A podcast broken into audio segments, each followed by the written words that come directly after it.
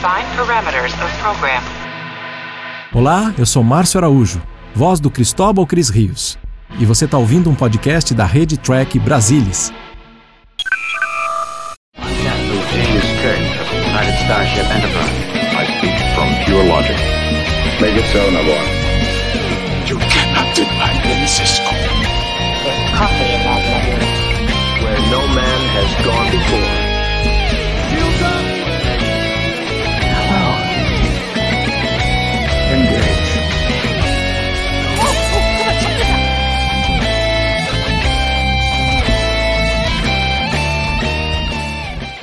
Boa noite, sejam muito bem-vindos ao Trek Brasilis ao vivo. Eu sou a Mariana Gamberger e hoje nós estamos aqui para discutir sobre o sexto episódio de Star Trek Prodigy, First Conta. E para conversar sobre esse episódio comigo hoje, meus queridos amigos da cidade maravilhosa, Nívia Dória. Boa noite, Dória. Boa noite, Mari. Boa noite, Madruga. Boa noite a quem está assistindo. E Alexandre Madruga. E aí, Madruga, boa noite. Boa noite, direto da calorosa e refrescante, infernal, carioca, Rio de Janeiro fervendo no dia de hoje. É, eu tô quase morrendo por causa do sol. Mas... tá- Não, mas é bom. Podia ser pior, podia estar menos 10. Eu prefiro o calor. Apesar desse calor do Rio de Janeiro. Eu tô passando mal, então não sei o que, ó. eu prefiro, não, Mari. Ó, falou a pessoa, olha a, a corzinha da, da moça, a corzinha da moça, branquinha, vem por rir para ficar assim. Tá difícil. Dois anos sem poder ficar saindo, a gente vai ficando branco mesmo. Bom, gente. É, depois do episódio passado, que foi estarrecedor, né? Que é, nos deixou assim de boca as participações especiais que eles trouxeram, a gente fica pensando, pô, será que o próximo episódio vai conseguir superar? Não acho que supere, mas eu acho que tem elementos extremamente interessantes em First Contact e muito tem uma história muito bonita ali por trás, né, do primeiro contato. E aí só para a gente dar um, porque às vezes a gente vai falando assim, vai se perdendo e no fim não tem uma linha assim temporal do episódio, né? Mas o que que acontece? A gente, eles estão na nave e estão ali preocupados com o que eles descobriram no episódio passado é, de, da Prodigy ter tido da Prodigy não, da, da Protestar ter tido uma, uma outra tripulação, isso principalmente está afetando a Janeway, não sei como que um holograma pode ficar afetado, mas enfim, ela está extremamente afetada e concentrada em descobrir o que, que foi que aconteceu. Enquanto isso, a tripulação são adolescentes, vê aquela a casa está de pernas para o ar, não tem o, o, o, refeitório deles, o dormitório deles é uma bagunça completa, e eles descobriram um novo brinquedo no final do episódio passado, né? Eu até tinha esquecido de comentar no episódio no, no Trek Brasilis ao vivo da semana passada o que, que vocês achavam que eles iam fazer com o teletransporte, né? Não foi exatamente o que eu achei que ia acontecer, mas eles estão lá brincando até que a Janeway chama que tem uh, alguém uh, pedindo um socorro. No fim, era uma pessoa conhecida do Dal, era a capitã Ferengue, não né? O obstante era uma Ferengue que cuidava dele e antes dele ter sido sequestrado para as minas, né? E, e aí ela propõe, faz uma proposta para eles que ela quer um, um minério, não, um cristal, para eles irem num planeta, fazer o primeiro contato com uma raça que nunca teve contato com ninguém. Eles fazem uma troca, e aí, se ela conseguir, se eles, a tripulação da Protestar conseguir isso, ela entrega o dispositivo de camuflagem para eles, o quimério, e aí eles podem ficar seguros e invisíveis ao adivinho. Claro que nada sai como planejado, o Dal, apesar do, do instinto dele dizer que alguma coisa estava errada, ele acaba não acreditando que ela, uma pessoa que criou, pudesse fazer alguma coisa errada e ela acaba roubando os cristais. Obviamente, conseguem recuperar, mas o estrago foi feito. E aí tem o final que vai ter consequências para os episódios futuros. Né? Uh, Madruga, você que não estava aqui no episódio anterior, tal, qual que foi a sua impressão inicial desse episódio? Ah, eu fiz uma matéria para o TB News até, uma matéria longa, mas a matéria, olha só, assustadoramente 10 minutos a matéria no TB News sobre o episódio é, Kobayashi. Que coisa sensacional. E o maior barato era imaginar como foi montado o Kobayashi, né? Como é que o episódio foi feito. E, e, a gente passou uma entrevista completa com Aaron J. Walt, que foi o produtor do episódio, ele trouxe tantas informações legais de como foi o trabalho para fazer o episódio. É, para a gente que é fã de carteirinha, o coração ficou quente, a gente gostou do que viu. É, até o Walt que fala uma coisa importante, talvez seja a última aparição do Spock do Leonardo Nimoy, né? Fatalmente em Prod, talvez realmente seja a última aparição do Leonardo Nimoy, né? Então, assim, eu achei fantástico, achei o episódio sensacional, muito bem feito. E, e, e, o, e eu sempre estou tentando ver Prod, não na primeira vez, que é impossível que o fã está em primeiro lugar, mas na segunda vez, tentar ver o episódio como um adolescente vai ver, como é que a galera, que é para eles, eles vão ver o episódio. Eu acho que foi uma bela apresentação do universo de Star Trek para eles. Se vai dar curiosidade para eles voltarem lá e procurar de tudo de Star Trek desses personagens, eu não sei. Mas eu sei que foi oferecido a eles que o universo de Star, de Star Trek é vasto, é maravilhoso e é sensacional. Adorei o episódio, não gosto muito da nota, não, porque a gente vai, vai se embolando depois, né? Realmente, esse episódio agora, o, o esse First Contact, é, eu gostei do, do, do, episódio, mas é um episódio normal, né? Parece aquele episódio no meio de, de meio de série. Agora, eu, agora é delicioso. É, é, é 20 minutos, 30 minutos, passa muito rápido. A gente está gostando do episódio, tá legal, tá divertido, acabou. Isso dá uma revolta. Agora, uma correção que eu acho que vale a pena. É, eu acho que os alienígenas já viram humanos anteriormente. Eu desconfio. Eu falei lá no grupo e depois a gente fez uma pesquisa e comparou as imagens. Esses alienígenas são bem parecidos com os alienígenas, com os alienígenas de O Segredo do Abismo. Um filme lá da, de 1989, né, Nívia?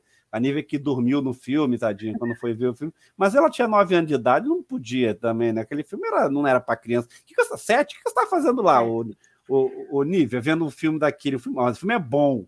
E eu tenho certeza que aqueles alienígenas são os mesmos desse planeta, porque são Não, muito é muito parecidos. parecido. Eu não, eu não lembro. Eu acho que eu não assisti O Segredo do Abismo e não lembrava. Você colocou a imagem ali. É realmente impressionante como é parecido. Bom, eu, na verdade, assisti porque o meu pai alugou a fita, né? olha, olha como é que é tempo, alugou e... a fita. Ah, e aquela coisa, o pai alugou a fita, naquela coisa de ah, vocês gostam de é, Jornada nas Estrelas e outras coisas que também são sci-fi, então vamos, científica, então vamos ver. Só que eu não tenho certeza se. Eu sei que eu dormi. Eu não sei se meu irmão dormiu também. Meu pai com certeza dormiu também, porque meu pai dorme com qualquer coisa que ele, inclusive, que ele gosta. Então, ele dormiu muito Voyager, por exemplo. Então, é... mas assim, não porque ele não gostasse, meu pai dormia, meu pai tinha facilidade para dormir vendo. Então, assim, eu não lembro de nada. A única coisa que eu me lembro foi que eu dormi. Eu não, eu não costumo dormir vendo filme, mas esse eu me lembro porque eu estava assistindo muito bem. Eu, cara, não está acontecendo nada de interessante agora. e de repente, quando eu acordei, acabou, tava só os créditos. Assim.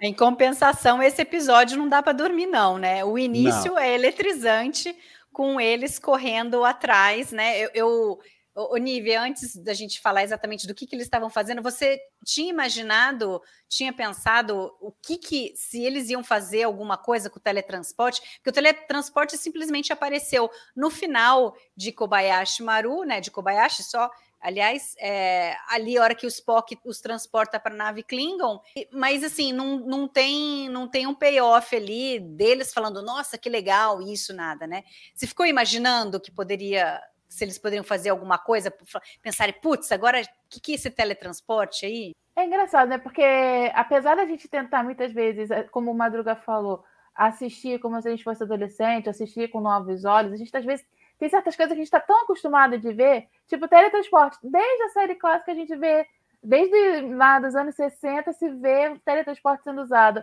Para a gente não é uma coisa, uma novidade. Então eu tinha esquecido que eles não conheciam. Então não fiquei na expectativa do que eles iam fazer. Agora, a abertura desse episódio, eu acho que é uma das mais deliciosas do, de Prodigy, porque eles estão sendo tão crianças ali, eles estão sendo tão da idade deles. É tão legal você. Uhum. Tá, eles estão passando por muita coisa, é, tiveram um início de vida complicadíssimo, triste, uh, trabalhos forçados e tal, mas eles são crianças, eles são adolescentes, eles têm que ter esse momento de descontração e tal. É claro que ah, a Jenny poderia ter explicado para eles né, é, o funcionamento, como o John Iedo falou. Podia, e provavelmente ela explicou, só que, gente, você é adolescente, você encontra um negócio legal pra caramba. E você. É, eu fiquei você imaginando. Não querer, você não vai querer experimentar. Por mais que alguém fale, você, um, você vai ficar um pouco de medo de já querer usar de cara. Mesmo que já tenha usado com você, você fica com medo de usar de cara. E você pode fazer tanta coisa legal com aquilo antes de você testar em você. Por que, que você não vai fazer? Por que, que você não vai brincar com aquilo? Então, eu achei aquilo dali perfeito. Eu achei bem a cara de como crianças lidariam se encontrassem com uma tecnologia como o teletransporte. Eu acho que eu ia fazer a mesma coisa. Eu ia ficar brincando até que eu ia resolver tentar fazer coisa séria. E, claro, a primeira vítima orgânica disso tinha que ser quem menos iria sofrer algum problema, provavelmente, que é o Murphy, né? que eu acho que é o, o personagem gelecável. Se fizerem o slime dele.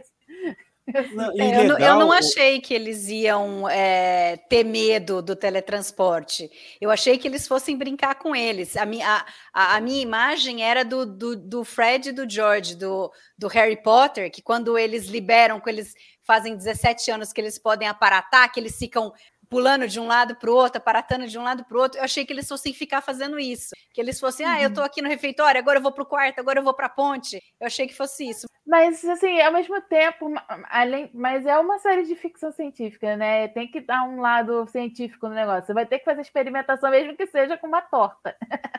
Não, e é legal Não, e... também, eu acho que uma grande virtude de Prods é, é, são os roteiros muito fluidos, né? Ou seja, eles conseguiram encaixar no, no início do episódio uma explicação e a gente tem que estar tá entendendo que eles não estão falando para a gente, que a gente está cansado de saber daquela história, uhum. mas para dizer para uma galera nova que está entrando em Star Trek, e eles conseguiram colocar isso no, no, no, roteiro de uma maneira absolutamente fluida, tão curtinho. Se for ver o tempo que levou é, essa brincadeira com o transporte, e, e, e, um fala, tu vê que o, o o esqueço o talaxiano nome agora, fugiu o, o Jacob Pog. O Jacob Pog fala, não, transforma a matéria.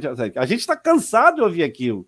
Mas assim, eles conseguiram colocar no roteiro e, na, na e naquela cena para deixar tão fluida que já explicou para todo mundo, pelo menos. Para a gente está cansado, mas para quem está chegando a primeira vez, ficou super fluida a, a cena de chegar e explicar. É, é, é transformar energia, não sei o quê, babá, é assim, e ó, mais 200 metros funcionou, o alimento está com o mesmo gosto, não é à toa que ela pegou para comer, então é, é, é, não tem mudança, não, ninguém vai mudar, não vai, não vai transmutar ninguém. Então, achei que o eles conseguiram do, isso. Da insígnia para encontrar né, a, o, o Murphy e encontrar a própria coisa, isso foi legal também.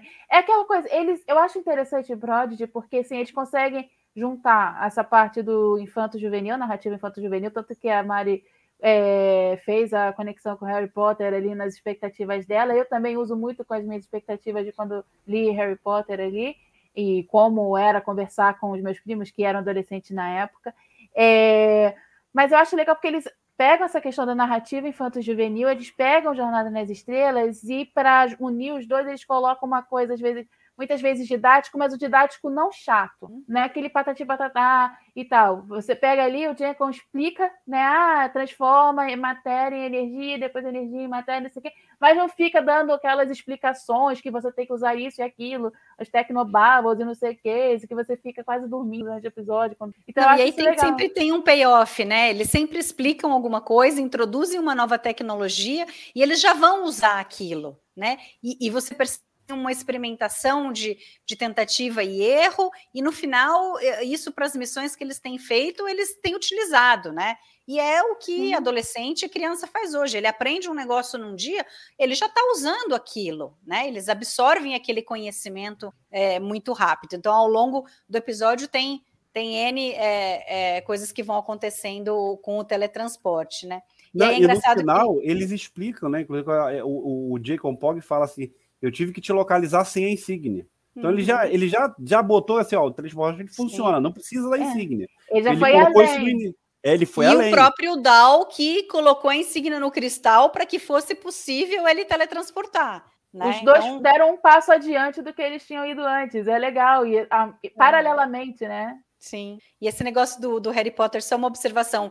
No fim, é, é, o que se fala de Harry Potter, que eu achei que fosse ter esse, esse parecer com isso, no final a, a, a Rocktack fala, né? Ah, é, a gente bem que podia ter lá o dispositivo de camuflagem para a gente poder se proteger de você sabe quem. Falei, ah, muito engraçado como eles pegam essas coisas, né? E só para finalizar produto, isso daí do teletransporte, Não, não.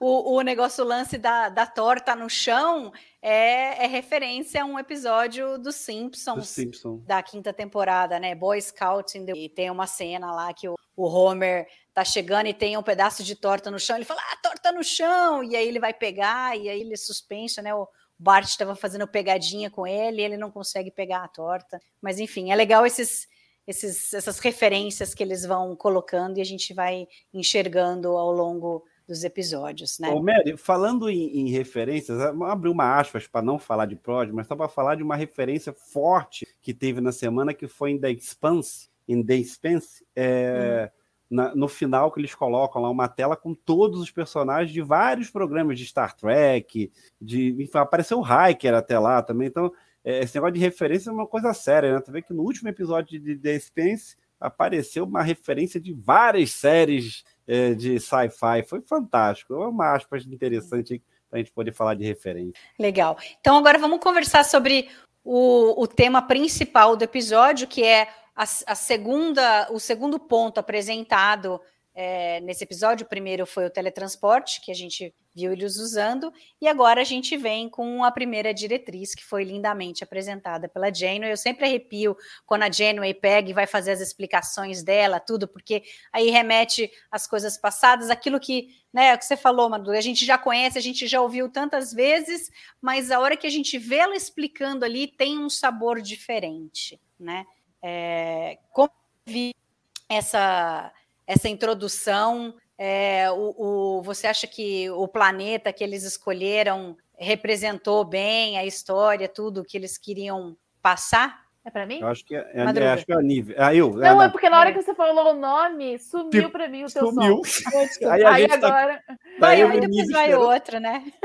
Não, tudo Não, bem. é assim, an- antes Ah. da brilhante apresentação da Geno e a brilhante abertura de Prodigy, né, cara? Que abertura sensacional, que música linda. Nami Melumad arrebentou fazendo essa abertura. Eu, eu, eu, gosto de, eu gosto de ouvir, já ouvi no Spotify, inclusive, a trilha sonora da primeira temporada.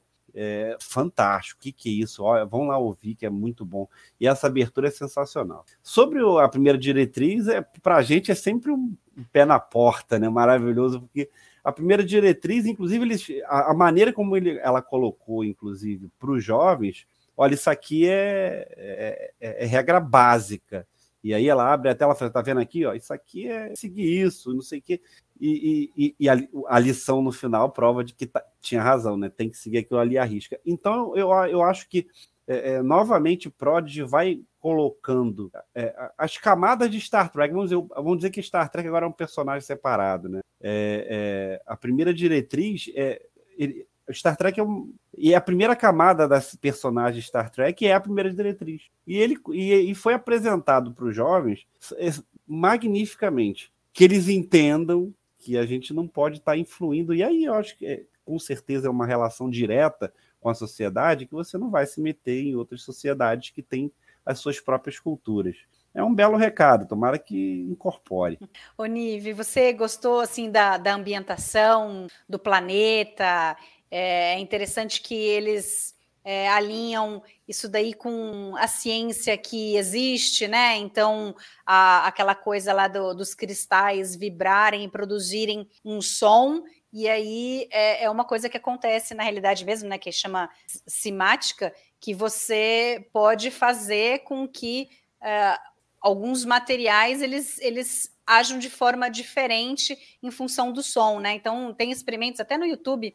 Se vocês colocarem aí, escreve simática e vê experimentos, né? Em geral, eles colocam umas placas de, de metal com areia em cima, e aí passam algum instrumento na borda, e dependendo do, do tom, né? O quanto mais agudo vai sendo, é, ele vai, vai formando formas mais, mais complicadas, né? É muito interessante isso daí. E a gente vê isso no, no planeta, né? Na tecnologia, e depois entidades que eles não têm a, a linguagem dele é os sons, então a gente pode comentar também sobre o papel uh, da, da Gwen, quer dizer, eles também é, casaram essas duas coisas, né? Quer dizer, o primeiro contato, a gente sempre tem aquela coisa de você ter uma pessoa que tem que se comunicar com eles, e de repente a comunicação não é igual à nossa, é totalmente diferente, e a Gwen dá aquela sacada, né? Que é.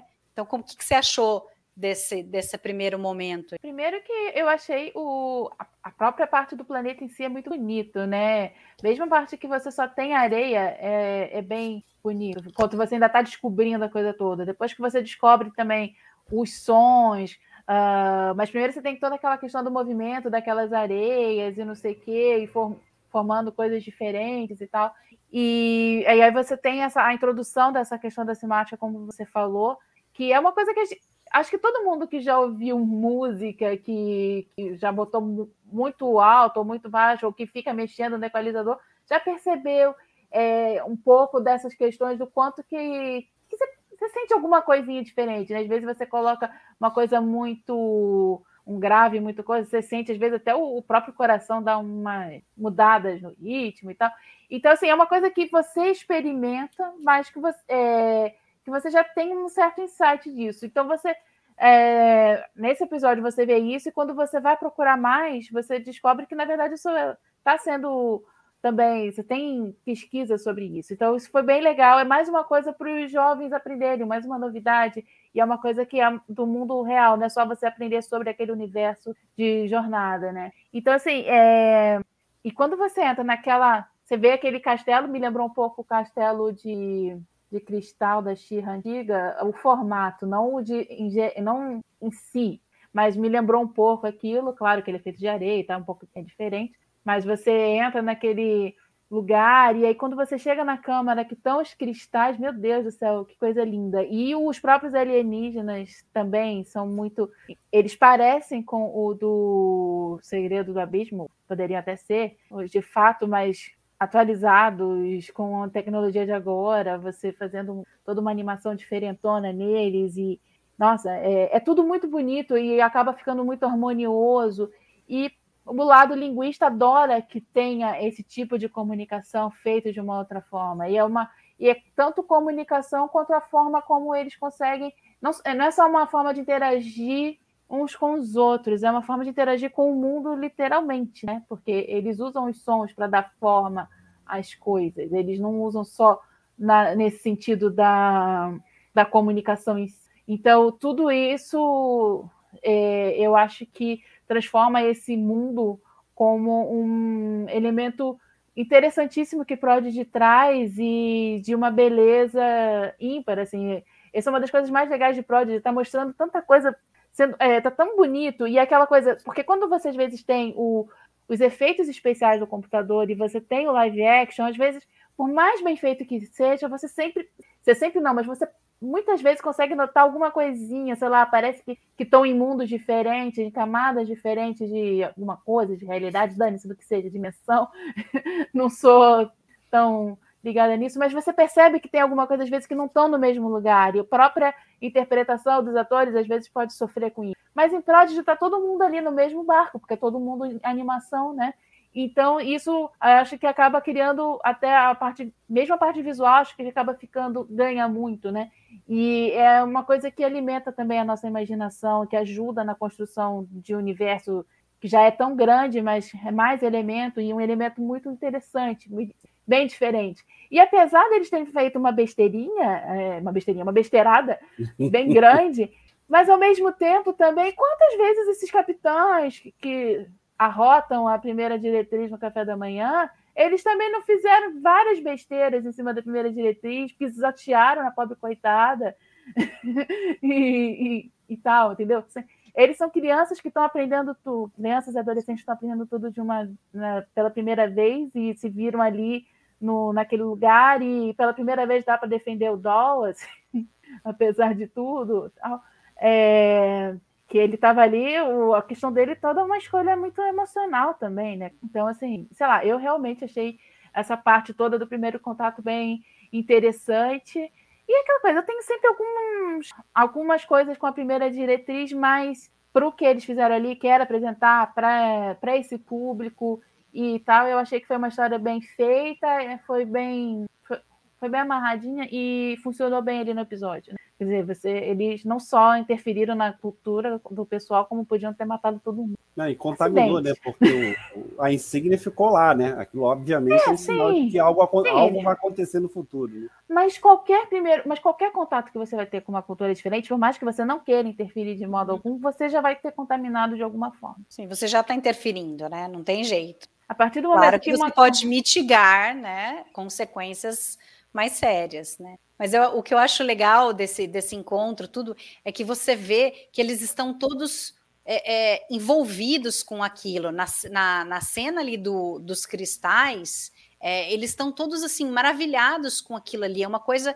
totalmente nova para eles. E a hora que, que a, a Nandi dá o presente, ela fala: Não, agora você tem que dar um presente para gente. E a hora que eles começam a, faz, a fazer aquela música, e aí começa a subir aquela areia no pé deles, tudo, eles estão simplesmente maravilhados com aquilo. Né? Eles, não, nem querem mais o que é o presente. Eles entendem que aquilo é um presente. É, é, muito legal essa sensação que eles que eles têm. Quer dizer, eles estão eles estão vivendo é visceral ali o negócio deles, né? É, porque para eles mesmo aquilo dali estaria pronto. Eles já Sim, receberam alguma coisa em troca.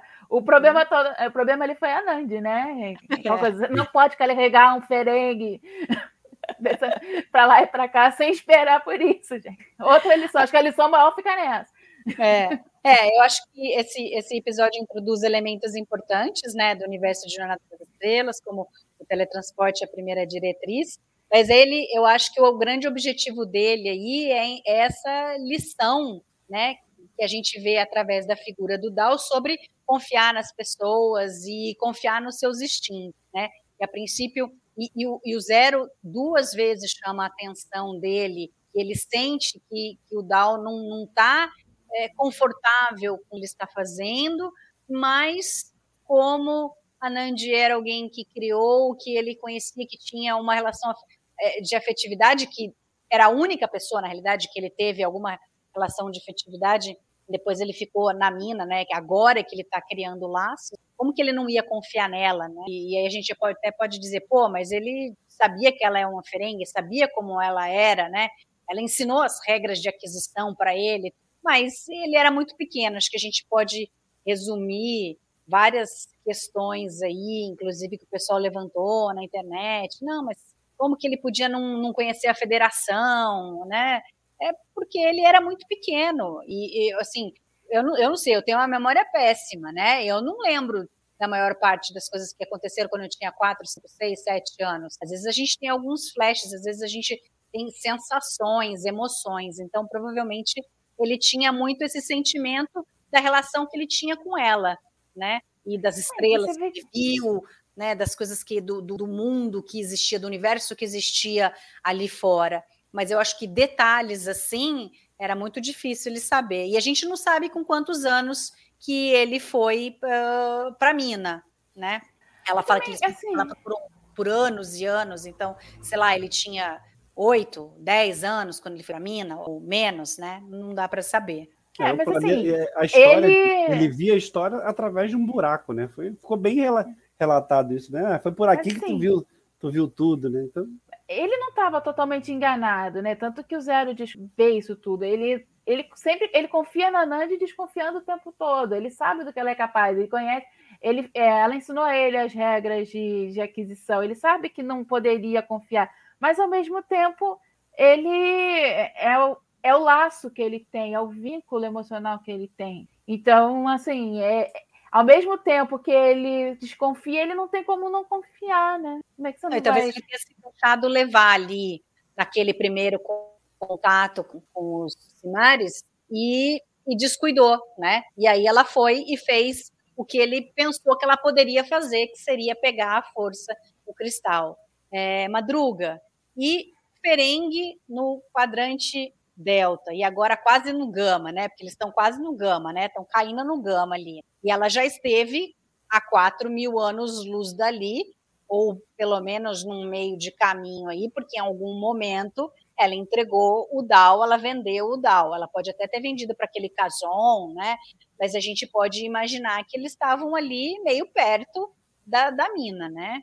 E aí passaram-se anos e ela agora está viajando, indo para outro local, né? Mas você acha meio esquisito isso dela ou tá, tá tudo bem? Será que ela veio pelo buraco de minhoca e tá, sei lá, faz. né, sei lá, porque faz o quê? Faz 10 anos que, que o, o, o Grande Nagos é o Ron e que aí foi liberado as mulheres ferengues para usar roupa e tal. Como que você vê essa introdução dos ferengues em Prodigy? Já tu imagina como é que ia ser explicar para a criança que as mulheres ferengues só podiam andar sem roupa. Ainda bem que eles começaram no... e ela já é uma Diamond, então é...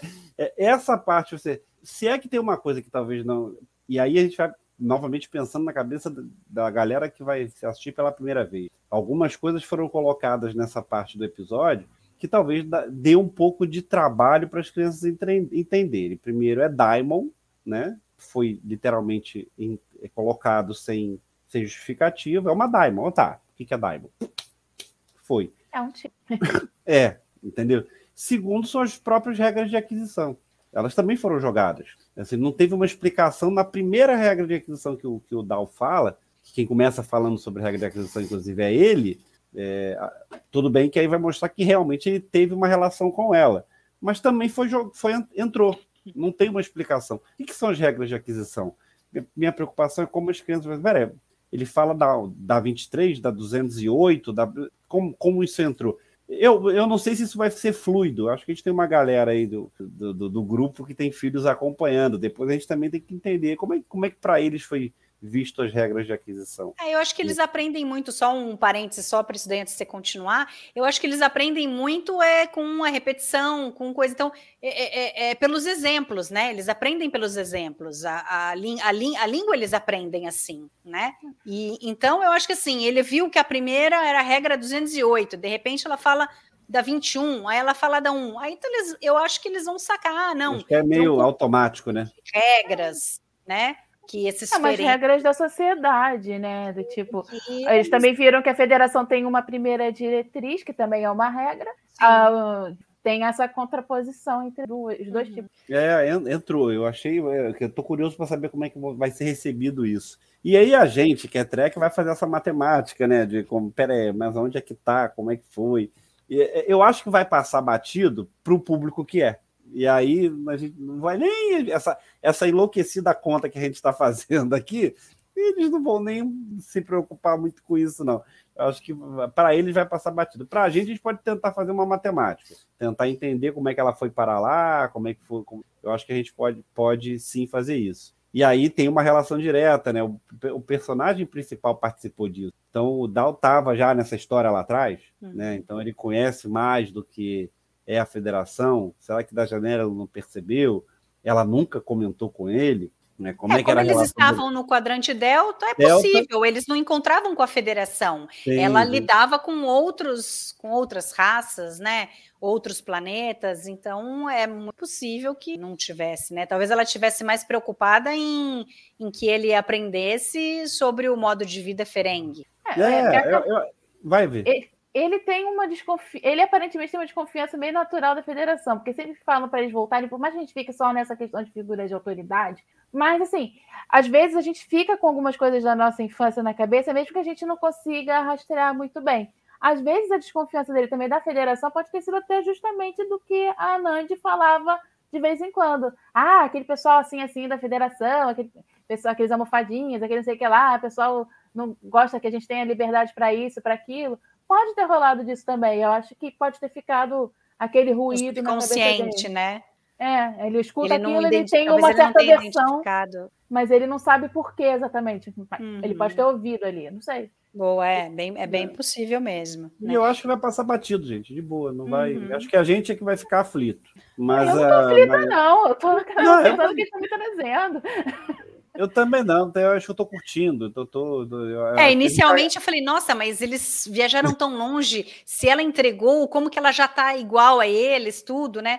Mas o que eu achei interessante de, dessa história da introdução uh, da Nandi é que assim. eles fugiram do adivinho, eles estão super longe, o adivinho não tem meios para chegar até eles, né? E eu ficava me perguntando como é que eles iam se encontrar de novo, porque não é possível que eles não vão se encontrar. E agora a introdução da Nandi vai possibilitar isso daí, porque ela agora tem uma nave camuflada, ela sabe que tem um preço para a cabeça deles, então ela vai querer essa recompensa, né? ela vai conversar com o adivinho e vai traçar um plano. Então, eu imagino, né? Estou supondo aqui, não sei se vocês têm uma ideia diferente, o que, vocês acham que vai acontecer, mas assim, não digo que ela vá sequestrar, protestar, mas eu acho que ela pode pegar algum deles, pode pegar a Gwen, pode pegar o Dal, e aí começar a ir em direção lá, ou, ou mesmo conseguir sequestrar a própria protestar, porque em algum momento eles vão ter que voltar para onde o adivinho está. Vocês têm alguma outra ideia do que, do que pode acontecer? Bem, o que a gente sabe é que foi o Ragnarok que, que, que foi o tal que invadiu a nave, né? Isso que é a única coisa que a gente sabe, né? É, aí... isso é, é, outra coisa ainda, né? É, é outro elemento que a gente teve ali e foi legal que a Janeway descobriu isso, mas ela estava tão brava com eles no final que ela nem falou mais nada, né? sobre isso, parou ali. Ela ficou tão brava que eles destruíram o primeiro contato, né? Que ela não falou mais nada, óbvio que fazia parte do episódio, eles não queriam é, falar sobre isso. Eu acredito que no próximo episódio, o primeiro assunto aí que vai ser discutido vai ser ela mostrar o Dreadnought, e aí eles vão reconhecê-lo, né? E vai ser toda a questão de, de tentar entender é quando foi, né? Quando foi que ele entrou ali é. na nave, né? Em que momento que isso aconteceu. Né? Porque isso aconteceu antes né? da protestar ficar perdida. Né? É, tem muita coisa para a gente descobrir ainda. Né? Como a protestar foi parar lá. É, a princípio, todo mundo. É, a princípio, o adivinho é, sabia da nave, a nave estava em algum lugar lá e ele estava tentando achar. É, tem tanta coisa para descobrir ainda. O bom é que eles estão conseguindo, enfim. É, às vezes, uma, umas críticas em Discovery que eu ouço, você fala assim: ah, de repente esquece de tudo e vai tocar a história para outro caminho, né? E o problema que é o principal ficou lá para depois. O que eu não acho que seja ruim, a gente está tocando uma série. Não dá para ficar em cima do mesmo assunto o tempo todo. Não, peraí, dá um descanso, vamos falar sobre isso aqui, e é um caminho. Daqui a pouco eles vão, esses pontos vão se, vão se conectar lá na frente. Eu acho super legal. Principalmente uma série que vai ter uma temporada que tá, vai ter 20 episódios. Mas vamos saber quando que vem os próximos 10, né? É. Porque é, vem eles, esse ano, eles né? resolveram nomear como, uma, como temporada 1, mas eu acho que teria sido Melhor eles falarem que ia ter quatro temporadas, né? De dez episódios cada. Porque... É, é, é audacioso, eles, foi um, um passo audacioso, uhum. e aí eles uhum. têm informações que a gente não tem, que também isso é importante, porque você de repente muda. E foi uma mudança de repente, não foi planejado. O, o, o produtor próprio entregou isso. No meio do caminho, que seriam 10 episódios numa temporada, vira 20, e a segunda temporada já está contratada com mais 20, entendeu? Tem coisas aí que eles, obviamente, eles têm acesso aos números e eles devem ter ficado surpreendidos. Sucesso estrondoso, com... né? É. Acho que é Prodigy. Eles acertaram é. em tudo. Eu acho que a série é um, é um grande é, achado e um, uma grande aquisição ali para o universo de Jornada nas Estrelas. E aí deve ter dado aquele chabu na cabeça. Você vê, rapaz, aí tem brinquedo para fazer pelúcia. Aí a nível já fala videogame. E aí eles devem. A geleca, a geleca. É, a geleca. Aí eles, aí eles devem estar tá falando lá, gente, nós vamos ganhar muito dinheiro, para tudo, só toca Prodigy não vamos falar mais de nada, Discovery pode terminar, o Picard está aposentado, e vamos botar Prod para frente, Lower Decks pode ser plano B. Olha, eles devem ter. Pelo que mudou de repente de Prod, algo aconteceu. Algo é, aconteceu. E, e obviamente a gente está do... falando de business, está falando de dinheiro. Algo é, então, aconteceu. E dentro do planejamento lá que eles tinham, provavelmente dava para costurar para as coisas ficarem como uh, tempo, é, separar as temporadas de uma maneira um pouco diferente do que talvez estavam pensando a princípio. Não dá para você mudar de uma hora para outra uh, sem você ter algum, sem você olhar ali o seu planejamento e ver se aquilo vai ser viável, né? É, o Leandro que tem um conhecimento é um maior assim. longo, né?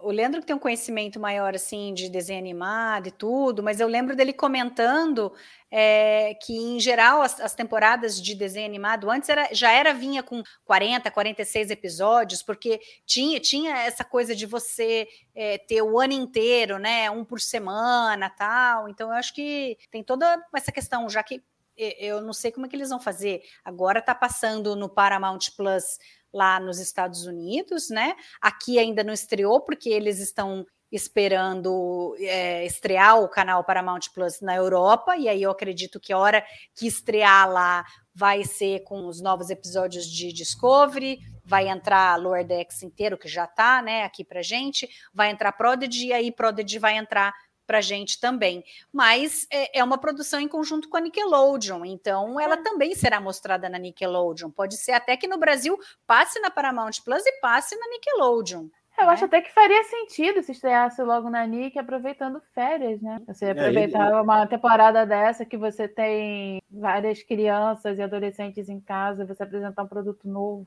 Eu sei que muita gente vai estar de férias na praia ou alguma coisa assim, mas também é um tempo legal para você mostrar coisas diferentes. Não, e outra Ou, sei lá, pode né? aguardar tua brilhice. Não, e, e, a gente tem que pensar que, obviamente, eles pensam o calendário é para eles, né? A gente está indo surfando na onda, mas, Sim, mas é, o calendário é para eles. Como eles dividiram, é, pararam com o Prod, voltaram com o Prod e vão voltar depois, a gente vai ter uma sequência de 10 episódios depois, é, isso fatalmente deve ser lançado para eles. Bem, enfim, o cronograma de Star Trek esse ano é meio louco, né, gente? É, não, não, tem fim. Pra... Esse não, ano é, não, não tem fim. Você pode contar que, que vai indo para os outros anos, né? É, eles, eles vão, porque assim, vai acabar agora, o Prod, vamos emendar em, em Discovery, Discovery, termina, vem Picar, termina, Strange vem New Strange New Worlds. E aí já tem que começar Lower Decks de novo. Não, e tem que terminar o Prod. E, e, tem que terminar o Prod, que é para terminar esse ano.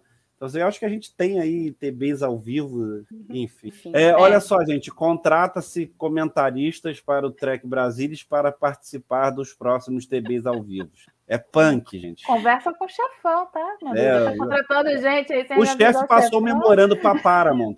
O uhum. chefe, eu sei que ele está tendo uma conversa papo, papo, papo reto com, com a Paramount, porque eu digo, o negócio aqui tá tenso, né? Bom, antes da gente entrar nos, nos momentos, só queria perguntar uma coisa se vocês estão sentindo isso, porque no início a, a Rock Tack foi bem usada, apareceu bastante, a gente sente né, a tristeza dela, a necessidade de aceitação, de carinho tal. Mas eu tenho sentido que nos últimos episódios ela, ela tá meio apagadinha, assim. Ela tem a relação com o Murphy, mas no fim ela tinha alguma coisa com a Gwen, eu estava achando que ela ia ter um, um, relacionamento, assim, ia criar ali uma amizade, mas agora a Gwen, ela tem uma... uma ela, ela casa muito mais, né, com, com o Dal, né, eles têm uma afinidade maior ali, e no final desse episódio a gente vê que, que no fim ele está sofrendo a mesma coisa que ela, e é legal isso. Os adolescentes eles se juntam porque eles têm coisas em comum, né? E aí os dois agora têm coisa em comum. É, é, a, a Nandi simplesmente traiu a confiança dele, né? Quer dizer, era uma pessoa que criou e que ele tinha carinho e de repente ele não significa nada para ela e foi ela que, pior ainda, né? Ela o vendeu para para mina, né? Uma coisa que ele nunca poderia pensar, ele achou que ele tinha sido sequestrado, né? E a Gwen tem essa mesma coisa que o pai simplesmente escolheu a Protostar ao invés dela, ia largá-la lá no planeta vivo e ela ia morrer se eles não tivessem é, resgatado. Né? Mas aí eu tô achando assim que a a Rock tá meio apagadinha, assim, vocês acham que ela vai ficar assim? Porque o, o Jan Compog é meio assim, né, no começo, ele, ele é aquele cara das tiradas, aquelas frases, né, que é engraçado, né, isso daí, ah, é a torta, é a torta de chão, aí a hora que tá o, o negócio tá pegando fogo lá, que eles estão lá no início lá do planeta, aquela areia lá, e ele fala, não, é o cabelo, né? Ele fala umas coisas muito doidas, assim, é, mas eu... a gente não vê muito desenvolvimento dele, mas eu tô sentindo assim, é, falta de uma história mais. Posso falar da Assim, é, Porque vocês sabem, eu gosto muito da Rock, né? Desde o início, eu gosto dessa questão toda dela ser a mais, menor, e na verdade, e, mas fisicamente é maior, essa coisa toda. Eu acho que, sincera, apesar dela estar tá meio apagada, não está aparecendo tanto, mas eu acho que ao mesmo tempo ela finalmente está podendo ser um pouco mais criança. Eu acho que ela finalmente, é, depois de tudo que eles passaram, de tudo que eles conversaram, eles passaram a enxergar mais ela como criança e deixaram ela um pouco o lance dela ter que ser a segurança por causa do tamanho, da aparência dela, eles passaram a enxergar mais ela como ela é. Então, assim, por um lado, se ela não está tendo tanta participação na história como ela tinha antes, eu acho que também é por causa disso, porque eles passaram a enxergar como ela é, aceitarem como ela é. Então, ela agora pega, dá uma tiradinha, assim, é, ela que tá, apesar dela não estar tá com tanta coisa assim, ela que dá um nome para a espécie, ela Sim. dá a sugestão de nome, não é nem a, a perita nessa parte de comunicação que faz isso, é a, é a Rock, que já tinha vindo com o Larry antes, ela teve uma evolução nessa questão. Se bem que tudo termina com Ree, né? Mas tudo bem.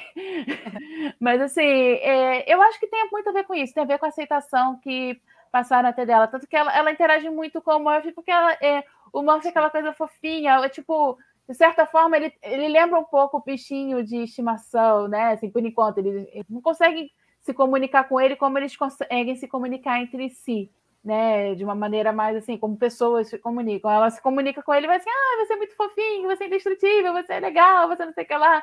E ela fica muito ali, me lembra muito essa relação de uma criança pequena com, com um animal de estimação. Não que eu ache que o Murphy vai ser simplesmente um animal de estimação, mas por enquanto está criando isso. Então, eu acho que tem muito a ver com essa aceitação. Não, ela é criança, deixa ela ser um pouco criança, a gente também tem que fazer a nossa parte, a gente tem que ser, tem que mostrar que a gente é mais velho e a gente tem que resolver as coisas. Eu acho que está indo muito por aí. E por mais que ele, o Doll, a Gwen, então, aparecessem muito, a gente não conhecia tanto do passado deles, tanto da história deles, e agora é que eles estão sendo mais desenvolvidos nesse sentido. E, é, e, enquanto que da Rock a gente já sabia, ela é muito novinha, a gente praticamente já sabe a história dela. Ela foi para lá, praticamente nasceu naquele lugar, onde ela era muito pequenininha quando chegou lá. Então eu não acho, eu não, eu não lamento tanto. Assim, eu lamento porque eu gosto dela, mas eu não lamento de uma forma geral porque me parece que ela não está aparecendo tanto, justamente porque entenderam que ela é a criança. Entendi. E o predileto bacana, da interessante. Mari? Oi? E o predileto da Mari? O zero? Não, ele é magnífico. Nossa, eu adoro, nossa, eu adoro quando ele, quando ele fala aquela hora magnificent e aquele sotaque britânico. Ah, é o sotaque britânico. É, eu adoro, adoro. adoro. demais. Nossa, é muito bom. O zero, o zero para mim. Ótimo. Eu tô torcendo para eles acertarem o dublador do Zero, do zero, que talvez seja o mais difícil. É, eu, eu, eu, eu vai ser o mais difícil de acertar. Aí a uhum. nossa, a nossa especialista em, em dublagem aí sabe, sabe bem. Eu acho que vai ser o dublador mais difícil de encontrar, pelo que a gente está assistindo do original. Eu acho que a gente vai ter, vai ser. Para a gente, que é a perspectiva nossa, né? porque a gente já está vendo o episódio no, no, original, e aí a minha percepção do, do, do, da, do, jeito de falar do zero, rapaz, vai ser extremamente frustrante se eles não, não, não conseguirem, cara, porque é aquela voz meio é, profunda e ao mesmo tempo inteligente, ao mesmo tempo penetrante. Sei lá, a especialista aí do time é a Nívia. Sei lá, como é que vai ser para encontrar alguém para fazer essa voz? Vou contar para você. Tem uma coisa, tá falando de. Você tá falando de várias coisas diferentes, tá falando de timbre, tá falando disso aqui, tá, tá falando de interpretação. Às vezes o cara pode não ter o timbre que lembre, não precisa ser exatamente igual, você precisa fazer bem o personagem. Né? Por exemplo, o Boiler, a gente, todo mundo tinha uma expectativa de uma voz bem mais, mais jovem. jovem, ele veio com uma voz mais pesada, mas ele compensou bastante disso, do, dessa, desse choque que a gente teve. E caiu no esquecimento nosso, né? dele. E a é, gente. Assim, eu consigo uhum. me lembrar que era essa expectativa, porque a carinha dele, a gente sabe que ele, sendo lá dos decks inferiores, ele seria uma pessoa mais nova, então ele teria uma voz mais jovial, mas ao mesmo tempo como ele é uma pessoa muito séria, então uma voz mais pesada pode dar uma profundidade de seriedade maior a ele. E a gente sabe que não é exatamente uma seriedade, porque ele acaba fazendo um bando de patetismo. Mas ele gosta de se mostrar dessa forma, né? Então, assim, eu, conhe... eu sei que temos muitos dubladores muito bons uh, aqui no Brasil e em São Paulo, como está sendo dublado jornada hoje em dia. Eu acho que tem material para isso. Eu acho que tem gente para trabalhar bem o zero. Então, Mas assim. vai, vai ter que ter efeito, né? Ou se quer que eles querem seguir o, o original, vai precisar de algum efeito, Nívia? Eu não sei se vai precisar, se não vai precisar, se vai ter exigência. Essas coisas, às vezes, são exigências, né? Não, é tanto uma escolha, ou então vão escolher, não sei. Às vezes o cara. É, é engraçado, que eu me lembro que num, eu fiz um curso de. Eu fiz um workshop de. É, é é? de dublagem para localização de game. E, mas assim, não foi nem exatamente nesse curso, foi quando eu tinha feito um registro de voz para o estúdio primeiro, aí fala para a gente testar várias coisas e uma das vozes fala, se não me engano, foi lá que, fe, que me pediram fazer uma voz robótica, mas peraí, como é que eu vou fazer uma voz robótica se não tem efeito? Mas assim, do tipo, não, você tem que tentar fazer uma voz robótica, né? É isso que passa pela sua cabeça, você tem que tentar fazer aquilo só com a tua voz sem o efeito. Você vai tentar falar de um jeito diferente e aí vão jogar o, o coisa em você mas o dublador vai fazer a parte dele. É, isso daí já não é com, com o pobre coitado do dublador, não. Se for usar efeito, não, ele vai fazer a parte dele uh, do jeito que ele entender e, e também o diretor de dublagem, que é, qual seria o tom certo pro pro zero. E aí a gente vai julgar daqui, né, também. E a, e a próprio cliente também tem que ver isso. Ultimamente a gente não está vendo que o cliente algumas coisas não está revisando, mas eu acho que a parte de escalação Deve estar, tá, porque a escalação é uma coisa importante. Tem é, o, o, o, cliente, muitas vezes, é quem escolhe, né? O, o diretor pega, faz o teste com algumas pessoas e o cliente é que vai escolher. Então, eu acho que na parte de escalação em si, tanto que você está vendo, as escalações estão boas, em geral. Mesmo o boiler que não ficou né, do jeito que a gente imaginou, mas ele está compensando, ele tem uma interpretação boa. Então, eu acho, eu não tenho medo do, de como vai a priori. Pode ser que depois, quando a gente começar a ver, a gente, ih, peraí, tem alguma coisa esquisita, mas não dá para fazer. Se até agora a parte de escalação foi bem feita, por que, que eu vou estar com medo? Entendeu? É, não, bacana. Eu, legal. eu tô curioso. Agora, é, só para a galera que está acompanhando a gente, a dublagem já. Essa conversa aqui a gente não sabe quem são os dubladores, mas eles já existem. Já está sendo dublado Prodigy, tá, gente? Aqui no Brasil. Já está sendo dublado. É, acho que está muito próximo, é. né? Eu acho que está bem próximo de lançar aqui. Eu não tenho certeza, não sei se tem anunciado já lá na Europa qual que é a data que vai sair hum. uh, o Paramount, mas de repente é, é, eu, eu, eu, chutaria que eles devem. Abril? Era abril, mas assim, depois, antes de dar o chabu oh. da Netflix. É, eu, eu, acho que, que eles podiam, de repente, não sei se é factível isso, tentar fazer para a estreia da, da segunda parte de Discovery, ou talvez no lançamento de Strange New Worlds. Eu acho que eles vão pegar algum marco, né? Ou essa volta da Discovery, talvez seja aí, cedo ó. demais, porque é 10 de fevereiro, né? Que volta a Discovery. É, a gente a tem Lúcia, três semanas ainda de. Eu acho que a Lúcia está dizendo fevereiro, será que é com relação é. a. 10 de fevereiro sai a nova temporada, de, a, a, segunda parte da quarta temporada. Então pode ser que esse seja um marco. Eles, né, eles já perderam o bonde lá da estreia do, no primeiro episódio da quarta temporada. Pode ser que eles peguem isso daí e façam. Então, Vocês que sabem melhor, os filmes não vão chegar agora no final de janeiro? É, não, não hum. sei de cabeça quando vão chegar. Mas então, enfim. O que eu tô pensando é que já vai, como vai chegar novos conteúdos, aos poucos pode estar tá, é, chegando. As... É, eu acho que Prodigy só vai chegar aqui quando sair lá, lá na Europa. É, também acho, mas vão... aí é. já estou preparando o terreno, né? Uhum, Botando é. mais é, a, Lúcia, Bom, a Lúcia falou fevereiro, eu não sei se ela está falando. Ah, é, isso mesmo. Agora ela postou de novo. Paramount ah, na então, Europa em então fevereiro. Então, então, é bem factível que seja 10 de fevereiro uns dias antes libere a, a, Paramount Plus lá na Europa. E aí eu acho que já vai, já vai ter terminado. A Prodigy é bem possível que já entre aqui com todos os. Todos os... Bom, vamos para os nossos momentos. Opa, vamos. Vamos, vamos primeiro no que? No cérebro de Spock?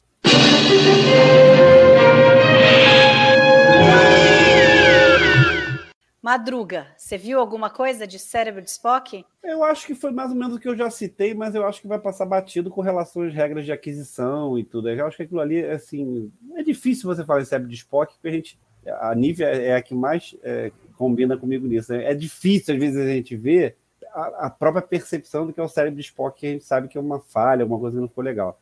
Não acho que tenha sido. Mas, enfim, eu acho que só foi jogada essa parte é, do conhecimento dos ferengues. Para quem vai ver a primeira vez, eu acho que vai ter dificuldade. E você, Ani? É, eu também não consigo. Não teve nada no episódio que me incomodou a ponto de ficar pensando naquilo, me fazendo parar o episódio. Eu não estou me lembrando de, um, de algo que eu pensei no cérebro de Spock, até porque essa questão das regras de aquisição, para mim, parece. Eu, eu, se fosse criança, adolescente, eu ia pensar, ah, é regra daquela sociedade, é diferente da federação que, que tem essa tal dessa primeira diretriz e tal. É, eu não, não, enxergo muito dessa forma, não, consigo enxergar um cérebro de Spock. É, eu pesquei uma coisinha aqui que na primeira vez que eu assisti, eu não prestei, eu não, não me liguei, porque só depois que acontece que a gente fala, pô, vou prestar atenção nisso, que é o Dal colocando a insígnia na, no cristal, né? E aí a segunda vez que eu assisti, eu dei uma olhada e falei, ah. hum, teve caquinha, e hoje eu assisti de novo e depois eu fiquei só vendo essa parte porque a hora que a hora que ele fica no começo, assim, que os dois estão brigando, uma hora aparece a insígnia, outra hora não aparece, e a hora que eles estão brigando um pouquinho antes dela morder a mão dele, ele tá com a insígnia, ela morde a mão dele, e a hora que ele cai para trás, ele tá com a insígnia. Ah. E aí, depois que ele caiu para trás, ele não toca mais nela, ele tá longe dela. Não tinha como ele ter colocado. Então, eles erraram ali que ele já não hum. podia mais ter aparecido com esse, que naquela último momento que ela, que... que ela tá ali, que provavelmente foi quando ele colocou no cristal, só que no momento depois aparece. Você, você dá um pausezinho ali, você vê bem ele. Então, vai, foi um errinho ali na hora. Na hora é o do, cérebro do, de Spock do... de continuidade. De continuidade, é. exatamente. É só a gente, mas... só a gente vai pegar, hein?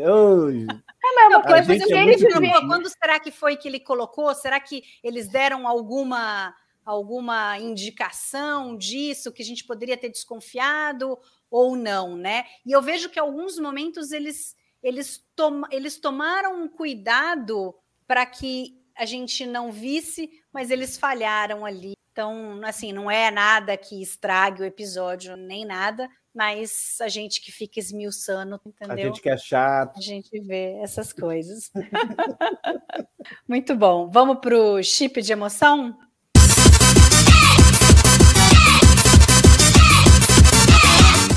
Nívia, diz aí, qual que foi o momento mais emocionante do episódio para você? É... Bom, eu gosto sempre de pegar o não exatamente o momento, mas o caminho do momento assim, quando a Nandi aparece e o Doll já fala que ela que criou ele, eu já eu já tava assim, ela vendeu ele. Foi assim que ele foi parar na mina. Na hora. Ele não sabe disso, mas eu sei porque eu conheço diferente. Aí, tal. Mas assim, isso não diminui o impacto da revelação dela para ele. Mas, assim, pegando ainda essa historinha toda disso, mas para mim, eu acho que o chip de emoção é o reconhecimento da Gwen. Na, na, na, conversa dos dois, quando a Gwen fala que eles estão mais ou menos no mesmo barco e que. É, mas ela fala para ele da, a parte da dor, né? que ela não sabe. É, que ela não pode dizer para ele se vai passar ou não. Bem-vindo ao time. Então, aquilo dali, eu, é, tudo tem a ver com essa questão do ser vendido pela Nandi, pela pessoa que ele, que eles tinha como uma mãe e tal. Mas o momento em si, que aquilo dali eu acho que ganha uma proporção bem interessante, é esse momento de empatia da Gwen, dela reconhe se reconhecendo, os dois um se reconhecendo no outro, e a Gwen falando que ela não saberia dizer para ele se a dor um dia vai passar. Eu acho que isso é bem forte para quando a gente é muito novo. Né? E uma coisa que eu poderia dizer para ela é que dificilmente a dor vai passar, você vai aprender com Não, e, e é interessante disso também é, é porque ele fala, poxa, como que ela fez isso comigo? E a Gwen fala, olha, meu pai fez isso pai. comigo, né? Meu pai fez isso comigo. Que às vezes quando você está assim, ali fechado, era... você não consegue enxergar, né? E aí ele, aí ele ela, se viu ele... que isso isso acontece, né? E ele que fala ele que ela era mamãe para ele, ou ele era um filho para ela. E ela falou, é, eu era filha do meu pai, e ele fez o que fez, né? E você, Madruga? Eu vou com o time que está acompanhando aí da nossa audiência. Eu vou, eu, o que a Lúcia também falou. A Lúcia já deu spoiler, né? É, já, já, já deram. Para mim é, é, a cena da, da, da, música, aquela contemplação. Eles, eles, estão impactados com aquilo ali. Eu acho que ali chip de emoção tá bem encaixado ali, eu vou com a audiência. A audiência eu vou, hoje eu vou, vou junto com a galera. É o chip geral, eu acho que é o chip de emoção geral e tem o chip de emoção focalizada. São dois. Não, é, você falou realmente é, é muito interessante, Nívia. Acho que é, é muito legal essa interação dos dois, mas eu, eu também fico com o Madruga. Eu acho que a, a imagem da cena em conjunto com a música é muito bonita, né? Que é o do presente do, do dos cimarianos, ou sei lá como que a gente vai chamar. Assim. é que é como, eu, nos, outros, nos outros TB ao vivo que eu participei, eu sempre escolho uma que tem a ver com os personagens em si e não necessariamente um tipo de emoção bom. Eu não posso sair do meu critério.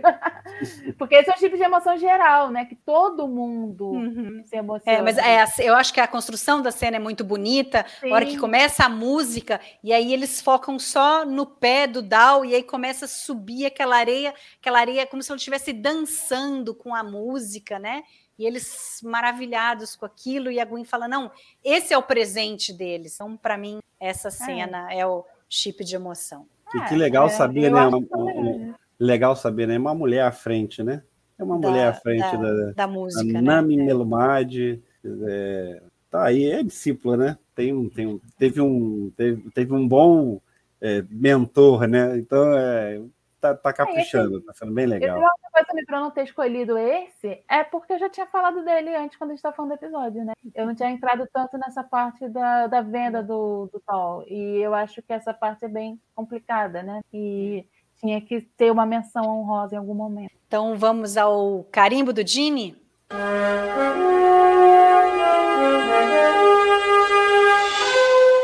Diz aí, Madruga, o que que o Gini carimbou aprovado nesse episódio? Eu acho que vai ser unânime. Primeira diretriz. Alguém, alguém não vai com o relator? E você, Nive? Não, é o carimbo do Dini, né? Então tem que ser algo que tem a ver com o Dini, não o carimbo da Nívia.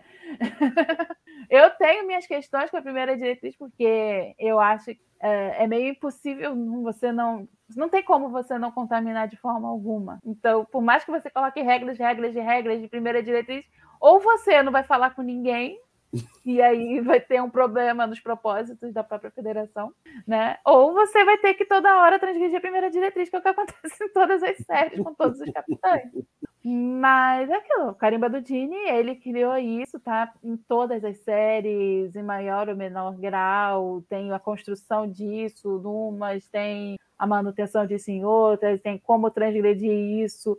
Uh, muitas vezes qual é o grau dessa transgressão, quanto que isso vai ser benéfico, assim, apesar de estar tá fazendo isso, de estar tá contaminando, quanto que aquilo vai de fato prejudicar ou não aquela cultura, o que, que vai ser o melhor para a cultura, né? Tem vezes que dá vontade de dar um soco nos capitães quando eles escolhem não interferir, você está vendo, meu Deus, mas isso vai dar droga! São pessoas, ajuda! Não, e, e é legal para ver como é, em todas as séries né, que a gente é, teve passadas, que, como, como é, é a tripulação tem que lidar com esses primeiros encontros, a, as consequências dos atos deles, tudo. E, e, nesse primeiro encontro que a gente teve, né, a primeira vez não é uma tripulação da federação, eles fizeram academia da frota nem nada, mas eles mandaram muito bem até certo momento, né? E eles estavam fazendo tudo direitinho e acabou desviando, mas, mas legal porque isso vai ter consequência. E uma próxima vez eles, eles aprenderam com isso, vai ser diferente. E eles já é. e agora eles têm uma visão do, do que é você ter que se comunicar com uma, com uma nova civilização que você nunca encontrou antes, que nunca encontrou ninguém e não cometer os erros que eles cometeram, né? Eu acho que eles foram muito bem, né? Eu acho que o grande problema mesmo foi a Nandi, porque eles perceberam que ali o momento da música era para eles pararem. Todos eles, inclusive o Dol. Se ela não tivesse ali, eles teriam se despedido e teriam ido embora feliz da vida. Né? Mas agora uma coisa que eu tava, uma vez que eu estava conversando com meu irmão, estava falando justamente de primeira diretriz, primeiro contato, e ele estava falando, e é uma coisa que acontece na no Lower Decks. Eu acho que, assim, primeiro contato é complicado, vai acontecer, não vai acontecer, tem todas essas regrinhas. Mas o segundo contato, eu acho que realmente é uma das coisas mais complicadas. e muitas vezes você está indo lá para fazer a faxina do que o pessoal do primeiro contato fez de errado, né? Fez. Boa, boa, boa. Bom, gente, Menção gostaria... aí ao Lower É. Decks. Ó, queria agradecer vocês por estarem aqui com a gente hoje. É, antes da gente finalizar, eu vou fazer aqui uns jabás que falaram que eu tenho que fazer, né? Que eu fazia, fazia tempo, que eu Obrigatório. não, é, fazia tempo que eu não fazia jabá e eu acabo esquecendo, né? Nem a do gente tem o programa canal- dela. É, também. A gente tem o canal no Telegram, né? Se você entrar lá no Telegram, você pesquisa por Trek Brasilis, ou então você digita t.me barra Trek Brasilis e você entra no grupo. É, as postagens só são feitas pela gente, então todas as notícias que entram no site estão entrando ali. É, toda quinta-feira, no final da tarde, já sai as primeiras impressões ah, de quem já assistiu o episódio inédito da semana. Então, esse daí sai primeiro ali no Telegram, você só vai ver no TB na sexta-feira, né? Então é legal entrar lá. E aí vo- vocês não podem pôr postagem, mas vocês podem comentar nas, nas, nas reportagens, o pessoal bate papo, sempre tem alguma alguma enquete, né? Então participem. E é legal porque você sempre fica informado, né? Você não precisa ficar entrando no site do TB toda hora, ali pelo Telegram você já recebe, vê que saiu um novo artigo, você clica e já vai para a página do TB e você pode ler e ficar sabendo do que está acontecendo, porque agora é notícia todo dia, e além disso, é produção de conteúdo para o TB praticamente todo dia. No domingo tem o TB News com Alexandre Madruga, a Nívia também está sempre participando do TB News. É, e a gente tem os podcasts da rede do Treg Brasilis, né? O mais novo que estreou, que já está no. Vai segunda-feira que vem vai para o quarto episódio, que é o Balde do Odo, o podcast sobre Deep Space Nine, do qual eu faço parte, junto com o Fernando Odo, o Luiz Castanheira e o- Alexandre Bortolucci. Mas tem também, a cada 15 dias, é o Balde do Odo na segunda, na outra segunda é o Cérebro de Spock, com o Leandro Murilo falando sobre a série clássica. É, tem o Café com Janeway, do Carlão e da Roberta. Tem o Barba do Hiker com o Nespoli e a Stephanie, para falar sobre é, a nova geração. Eles tinham ficado em ato e agora voltou, né? Tem o Conversa de Bar Panorâmico, que aí são assuntos diversos, os filmes, coisas fora do universo de Jornada nas Estrelas. É, tem uma produção gigantesca aqui. É, tem alguns. Tem, tá faltando algumas séries, a gente sabe disso, mas a gente precisa solidificar algumas coisas antes de começar outras, senão a gente morre TB mais contrata, do que a gente TB contrata, TB É. Tem os guias de contrata. episódio que são Tem os guias de também. episódio que a gente está produzindo, trazendo do site antigo. É, eu, eu faço a parte da Enterprise, a Nívia faz toda a revisão dos textos, junto com a Roberta e com a Suzana, Aguardem e eu, novidades. Lúcia, Stephanie, Ih, Murilo, estamos colocando os sites spoiler. todos, os GDE tudo no, no lugar, né? Trazendo, e tem os novos também, né? De Discovery, de Prodigy, da série que tiver é, inédita no momento. Como É, e tem a CTB. perceber, nós somos contratados da Paramount aqui no Brasil. E tem a CTB também, que você pode assinar mensalmente e receber a revista eh, do Trek Brasilis todo, todo mês, ou você pode comprar as revistas individualmente, aquelas que o tema que você mais gostar. Então, tem saído eh, sobre cada uma das séries, o guia de episódios da primeira, das primeiras temporadas, tem sobre o, como que a série foi criada, tem sobre os filmes, e aí tem muito material inédito que o pessoal do TB escreve com muito carinho. Então é só é www.trekbrasilis.org barra colecal, certo? Coleção, só que sem o C cedilha e sem o tio, tá bom, pessoal? Então esse foi o Jabá. A gente Pouco falou trabalho, sobre né? First Contact, o sexto trabalho. episódio de Prodigy. Semana que vem estamos de volta com o sétimo episódio. Faltam mais três para acabar a série, a, essa primeira parte, né, da primeira temporada. Muito obrigada a todos que ficaram com a gente até agora. Uma boa noite e até semana que vem. I speak from pure logic. Make it so, Nabor. You cannot deny me, Cisco. There's coffee in that letter. Where no man has gone before.